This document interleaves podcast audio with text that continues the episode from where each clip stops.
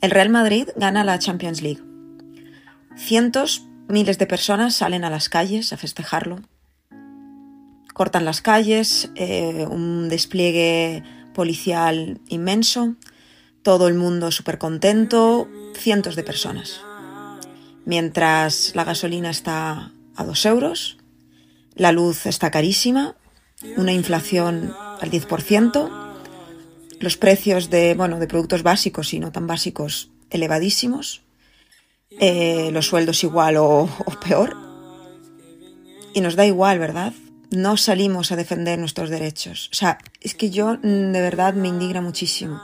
Me indigna muchísimo que la gente salga de esta forma a celebrar mm, un trabajo de unos chicos multimillonarios mientras trabajan ellos por mil euros para llegar a fin de mes, ¿para qué? Si es que ya, ya lo decían en, en el Imperio Romano, ¿no? Pan y circo. Nos tienen entretenidos con estas tonterías y al final tenemos lo que nos merecemos.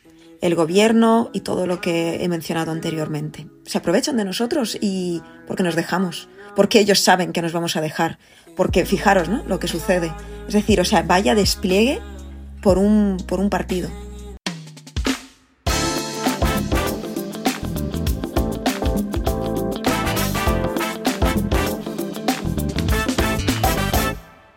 Bienvenidos a un nuevo episodio y en esta ocasión, como escucharon al principio, quiero debatir o quiero darles mi opinión con respecto a lo que comenta esta chica, que el usuario es Vita-Vita2020, si no mal no recuerdo, en TikTok. No voy a repetir contra Real Madrid porque realmente lo que ella comenta, eh, o sea, ella utiliza el, Real Madrid como, como ejemplo, pero esto puede aplicar a cualquier deporte que tenga fanáticos, que tenga gente detrás eh, y celebrando cada victoria de cada equipo. A mí, por ejemplo, en lo particular, me gusta mucho la Fórmula 1. Yo pago una suscripción por eh, tener la aplicación de Fórmula 1 y poder verlo eh, bueno, en directo los fines de semana, todo, todo, todo, el cuento. Aunque sea cierto de que yo no llego al punto de que cuando mis choferes o pilotos favoritos ganan, eh, dar brincos alegría, sacar salir para la calle eh, con banderas y gritar. No, yo no, yo no entro en eso. Sí disfruto las victorias eh, y, ya, pero no llego a ese nivel de fanatismo. Lo interesante de esto, aunque puedas estar o no de acuerdo con el punto de vista de ella, y a pesar de que tiene muchos matices y que se puede cada cosa ir deshilachando e ir argumentando los pros, los contras, los sí, pero bueno, la realidad de esto es que ella trae a colación un tema que es muy interesante y es que en el mundo hay cosas que están pasando que son muy importantes y sin embargo a lo que le damos atención, a lo que le, damos nuestra vida, es básicamente a cosas más banales. Pongo otro ejemplo, otro ejemplo que nada tiene que ver con deporte. Eh, vimos, ya lo comentaba en otros podcasts, lo, lo efímero que es todo. Vimos cómo todo el tema era el COVID. Luego del COVID pasamos al tema de Ucrania. Ucrania fue el boom en, mucho tiempo y ya de Ucrania casi ni se habla. O sea, no se está hablando prácticamente de Ucrania. No se sabe qué está pasando en Ucrania. Yo no me entero de qué ha pasado en Ucrania. Es más importante para la gente seguir el resultado del juicio de Johnny Depp y Amber Heard que lo que pasó en Ucrania.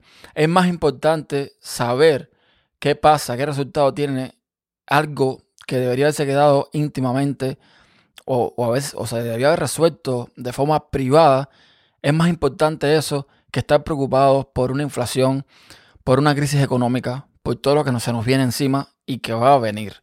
Porque en realidad no es que la inflación se va a resolver porque salgamos todos a la calle a protestarle a Biden, a Pedro Sánchez, a qué sé yo, a Bukele, a los presidentes que estén ahora mismo delante de un país.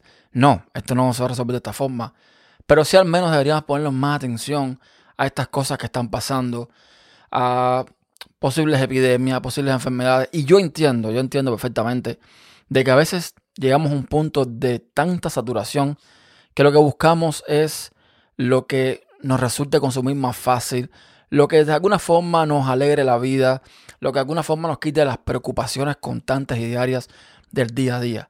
Pero esto está pasando, esto está pasando. Y aunque a lo mejor estos ejemplos que he puesto no sean mm, quizás los más certeros, sí es cierto que históricamente, y lo digo por ejemplo, eh, eh, hablando de la experiencia mía propia de haber nacido en un país bajo una dictadura, históricamente las altas esferas se han aprovechado del entretenimiento para poner a la gente a pensar en otra cosa. Han, no sé, han utilizado eh, esto de pan y circo para mantener a la gente ocupadas, sus mentes abstraídas en otros temas y no en lo que realmente tienen que estar pensando. Desgraciadamente es así. Y aunque me gustaría extenderme un poco más y abordar un poco más este tema, la realidad es que solamente quería traerlo a colación para que pensemos un poquito. Para si estás escuchando esto, te detengas un minuto a pensar en qué realmente estamos poniendo nuestras energías cuando deberíamos estar preocupándonos por otras cosas. Hasta la próxima.